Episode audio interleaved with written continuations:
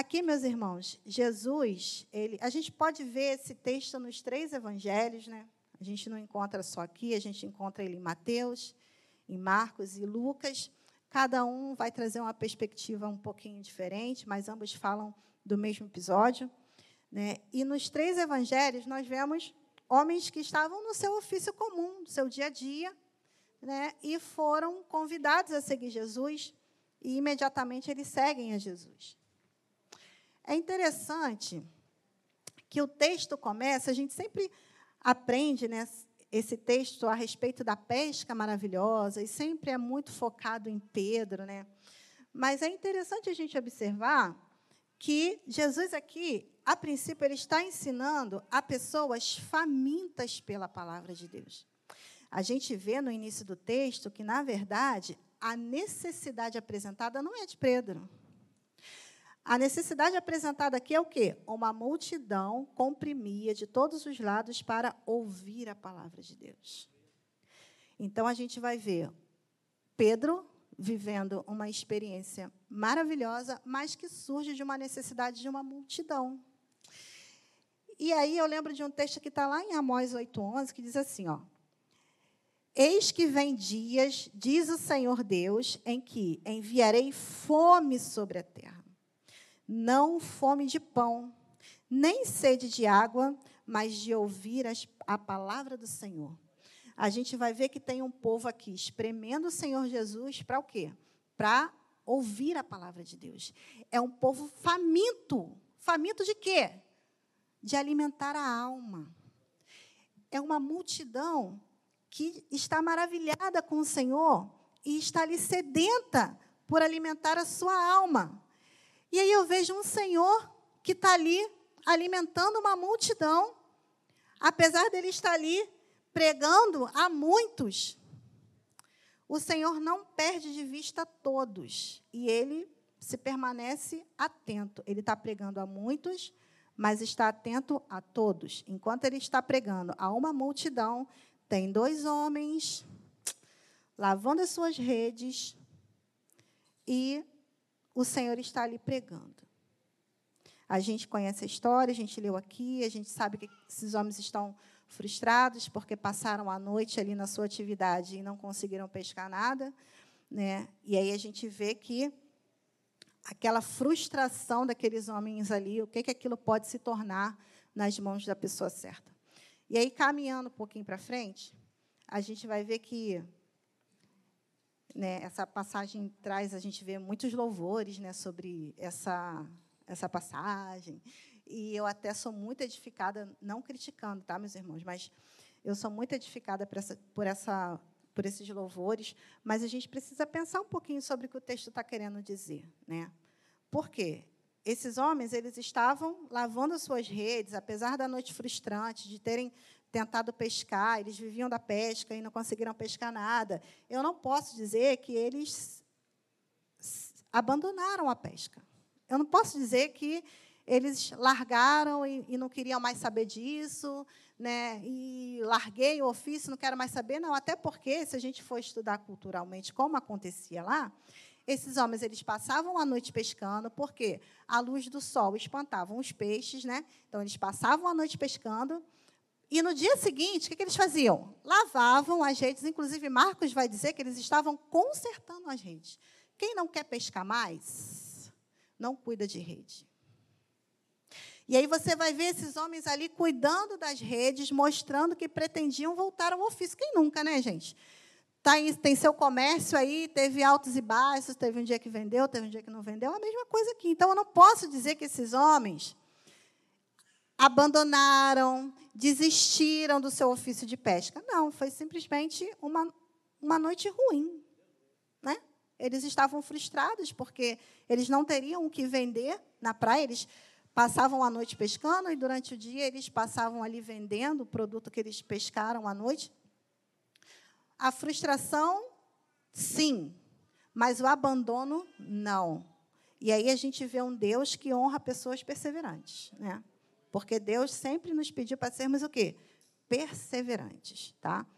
E aí Jesus entra em cena, né? A gente vai ver que Poderia ser um dia comum se não fosse a presença de quem na praia? Jesus. Jesus estava ali, no meio daquela frustração. E aí, a gente precisa aprender um pouquinho através desse caminho aí, né, que eu tracei em três tópicos, até Pedro viver o milagre. Então a gente vai conhecer alguns abortadores de milagre e a gente vai conhecer como é que o Senhor vai pedagogicamente progredindo a nossa vida até chegarmos a um ápice de maturidade espiritual. O primeiro tópico diz: afasta-se um pouco, que está lá no versículo 3. É o primeiro comando de Jesus. Afasta-se um pouco. Porque, meus irmãos, quem nunca ouviu aquela frase? Quem está de fora vê melhor. Aqueles discípulos estavam ali no meio da sua frustração, no meio do seu problema, tentaram pescar a noite inteira, nada conseguiram, né?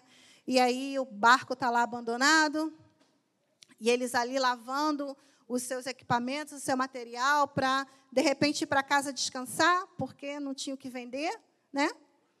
E aí Jesus convida Pedro a afastar-se um pouco. Esse afastar-se nos ajuda a perceber três abortadores de milagres. A gente vai caminhar por eles aí, tá? O primeiro é o comodismo.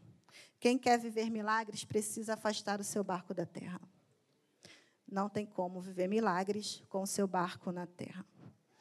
Então fuja do teu comodismo. Pedro estava cansado. De repente ele queria ir para casa, descansar, vou lavar essas redes, vou para casa, né? Mas Jesus pede que ele mova exatamente o seu campo de frustração. O barco, que não deu em nada aquela noite, porém o nosso Senhor tinha um novo propósito para esse barco. Pedro não estava afastando o barco da terra para pescar, e sim para emprestar para Jesus trabalhar. Então, às vezes, o comodismo da nossa situação nos impede de avançar. E aí o Senhor está ali te pedindo o campo da sua frustração, para que Ele te dê uma nova perspectiva, e aí a gente está agarrado àquilo. Por isso a importância de nos afastarmos um pouquinho para ter uma nova percepção da onde nós estamos, da nossa circunstância. Tirar os olhos da nossa circunstância. Não estava nos planos de Pedro voltar às águas mas o Senhor tinha novas coisas para ele viver. Jesus entra no barco e agora aquele barco que era apenas depósito de peixe vira palco de salvação. Era um pastor precisando de um púlpito e um pescador com um barco vazio. A princípio não tem nada a ver uma coisa com a outra, mas a gente está falando de Jesus. Jesus precisava alimentar, lembra que eu falei no início? Tudo começa com uma necessidade de Pedro? Não, com uma necessidade da multidão. Jesus estava ali alimentando as pessoas. Jesus estava ali alimentando a alma daquelas pessoas. Então ele precisava de um lugar onde ele pudesse disseminar melhor a sua palavra, de uma forma onde mais pessoas pudessem ter acesso. E aí Jesus olha para o barco de Pedro, tá? apesar de Pedro, a única perspectiva que Pedro estava ali no meio da sua frustração, a única perspectiva dele para aquele barco era o quê? Depósito de peixe. Mas aí Jesus chega e diz o quê? Pedro, afasta um pouquinho essa tua visão, meu filho. Vamos ver se esse barco não serve para mais alguma coisa? E aí Jesus entra no barco e aí Pedro, olha, não é que serve para alimentar outras pessoas? E aí a gente parte para o segundo abortador de milagres, que é o egoísmo. Um depósito que era usado para me enriquecer passa a ser palco para enriquecer os outros. O barco que servia para me alimentar basta ser, passa a ser objeto para alimentar a multidão. Pedro nem tem noção ainda de onde ele vai chegar com essa obediência. E aí Pedro vai lá empresta, né? e ao invés de carregar alimento sólido, aquele barco agora passa a alimentar a alma da multidão. Jesus quer mudar o nosso foco, meus irmãos. Jesus quer fazer com que nós possamos entender que para que as coisas aconteçam na nossa vida, precisa ser direcionada para os outros também. Você já parou para prestar, prestar atenção no foco das suas orações, daquilo que você tem pedido a Deus? De repente você tem pedido a Deus um, um bom emprego. Isso é errado, Renata? Não, não é. De repente você tem pedido a Deus para libertar um filho teu, para libertar um, um, marido. Isso é errado? Claro que não. Mas qual é o fundamento disso na sua vida? Para que, que você tem buscado isso no Senhor? É para você se livrar de um problema ou para que aquela pessoa seja instrumento de salvação para outros na terra? Você pede um melhor emprego para quê? Para que você tenha algo para abençoar outras pessoas, ou para que você tenha um tempo melhor de qualidade com seu Deus, ou para que você enriqueça o seu bolso e saia por aí desfilando com carros do ano, mostrando que você é o, é o próspero. Então a gente precisa, Tiago 4,3, ele vai dizer o quê? Pedis e não recebeis, por quê? Pedis mal, para gastardes em vossos próprios deleites. Então, olha, segundo o abortador de milagres, egoísmo. Eu peço para mim, eu só quero saber de mim, eu quero saber dos meus problemas, eu quero saber do meu barco cheio de peixe. 2 Coríntios 1, 4, ele traz um texto muito legal. Vamos, vamos abrir lá rapidinho? 2 Coríntios. Gente, que hora essa voa está voando. Aí, 2 Coríntios 1, 4. Diz assim, ó.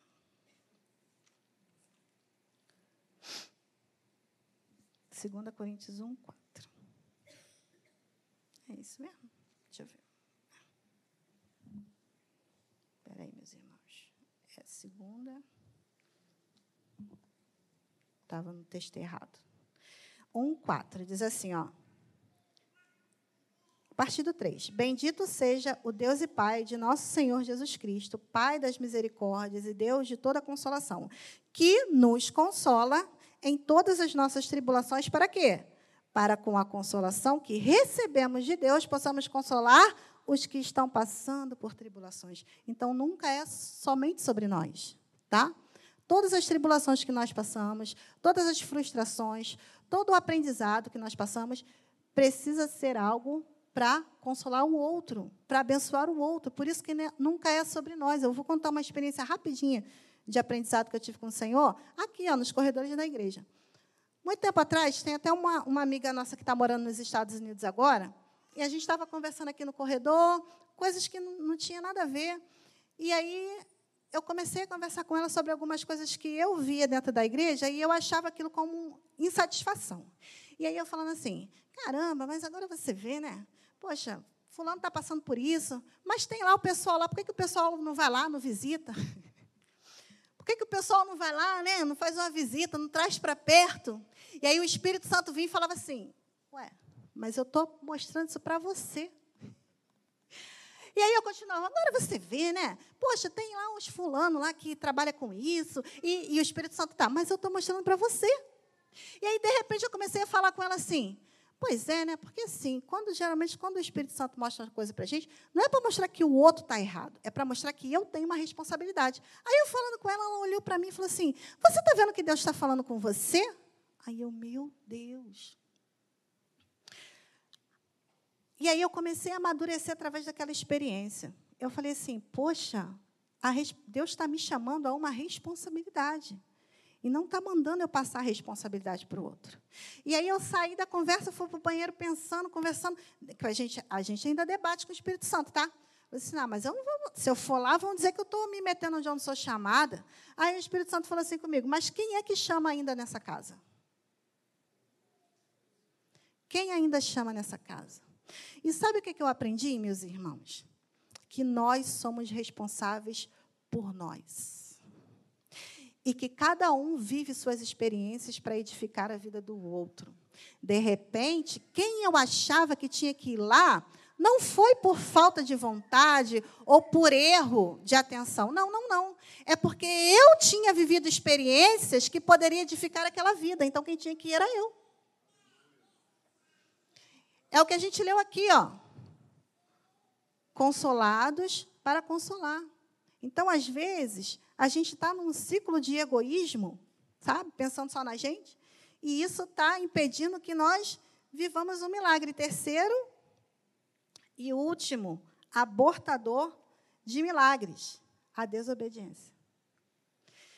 Pedro, sem esboçar nenhuma reclamação, ele foi lá e obedeceu. Falei, Pedro está cansado, queria ir para casa descansar. Mas não, ele foi lá, pegou o barco e voltou com o barco para o mar. Pegou seu barquinho e colocou ele novamente lá. Porém, meus irmãos, com uma nova perspectiva. Porque ele leva o barquinho de volta para o mar e ele percebe que aquele barco ali não é só para depósito de peixe, é para alimentar outras pessoas. Mateus 25, 21 diz: Muito bem, servo bom e fiel.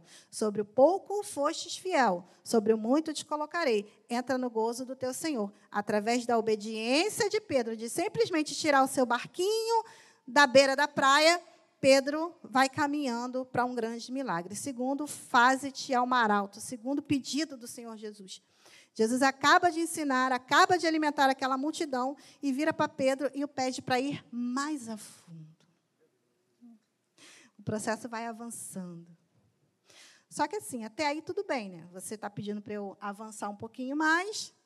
Quem já saiu da polpa, custa nada caminhar mais um pouquinho ao fundo do mar. Só que aí Jesus traz um novo pedido. Lance a rede. E aí a gente está falando aqui de homens experientes, né, meus irmãos?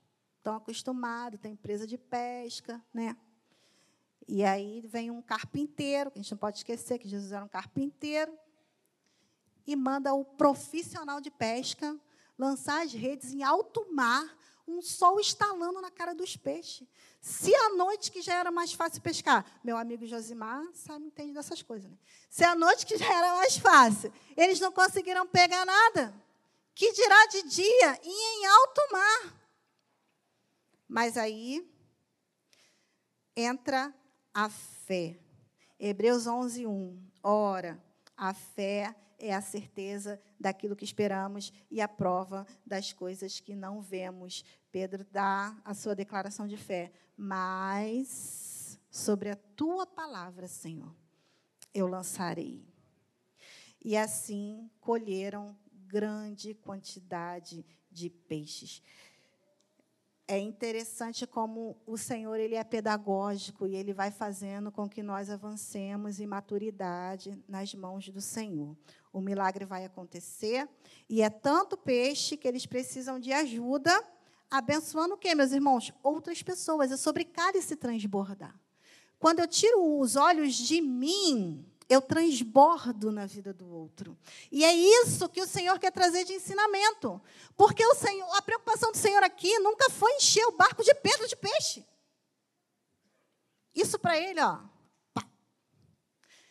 Deus queria elevar Pedro a um nível maior de maturidade espiritual.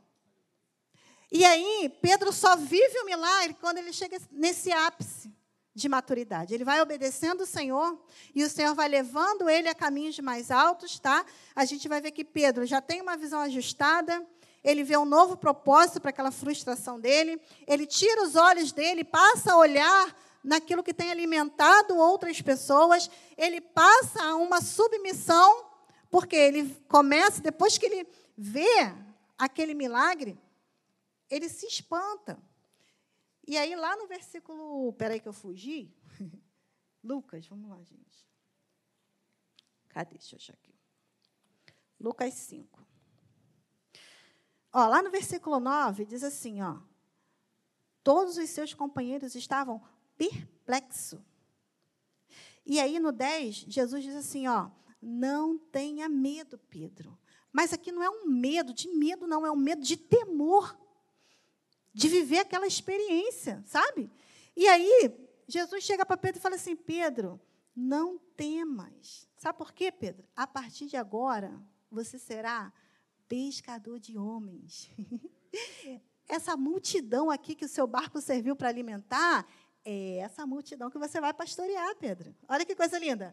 E aí, Pedro passa a ter uma nova perspectiva. Pedro passa a ver que o assunto não é sobre peixes, tá? porque peixe não é problema. Depois Pedro vai ver peixe sendo multiplicado no deserto. Pedro vai ver peixe virando boca de peixe virando caixa eletrônico. Pedro vai fazer pregações e 3 mil pessoas vão se render a Cristo. Pedro vai receber uma palavra linda de Jesus em Mateus 16, 19, que diz assim: ó, Eu te darei as chaves do reino dos céus. Pedro passa a ser pescador de gerações. Quando você tem uma visão ajustada, quando você passa a enxergar como reino, você vive milagres. E o fato de você ter prosperidades e coisas, isso não te move mais. Sabe por quê? Tudo faz parte do reino. A nossa missão é apresentar o Pai como Cristo. E se para isso for necessário você ter os seus barcos de peixes, você vai ter. Mas no final você vai trocar a sua pesca maravilhosa pelo Deus maravilhoso, pelo Deus forte conselheiro, pelo Pai príncipe da paz. Porque é mais importante a presença dele no seu barco do que o seu barco cheio de peixe. Se o seu barco cheio de peixe não servir para apresentar o Pai, o seu barco não terá peixes.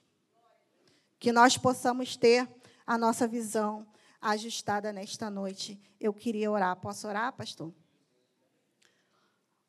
O Senhor aqui está nessa noite contemplando corações preocupados com as suas frustrações. Corações preocupados porque o barco não está enchendo de peixes. Mas o Senhor hoje quer te dar uma nova perspectiva. Deus quer te mostrar um reino.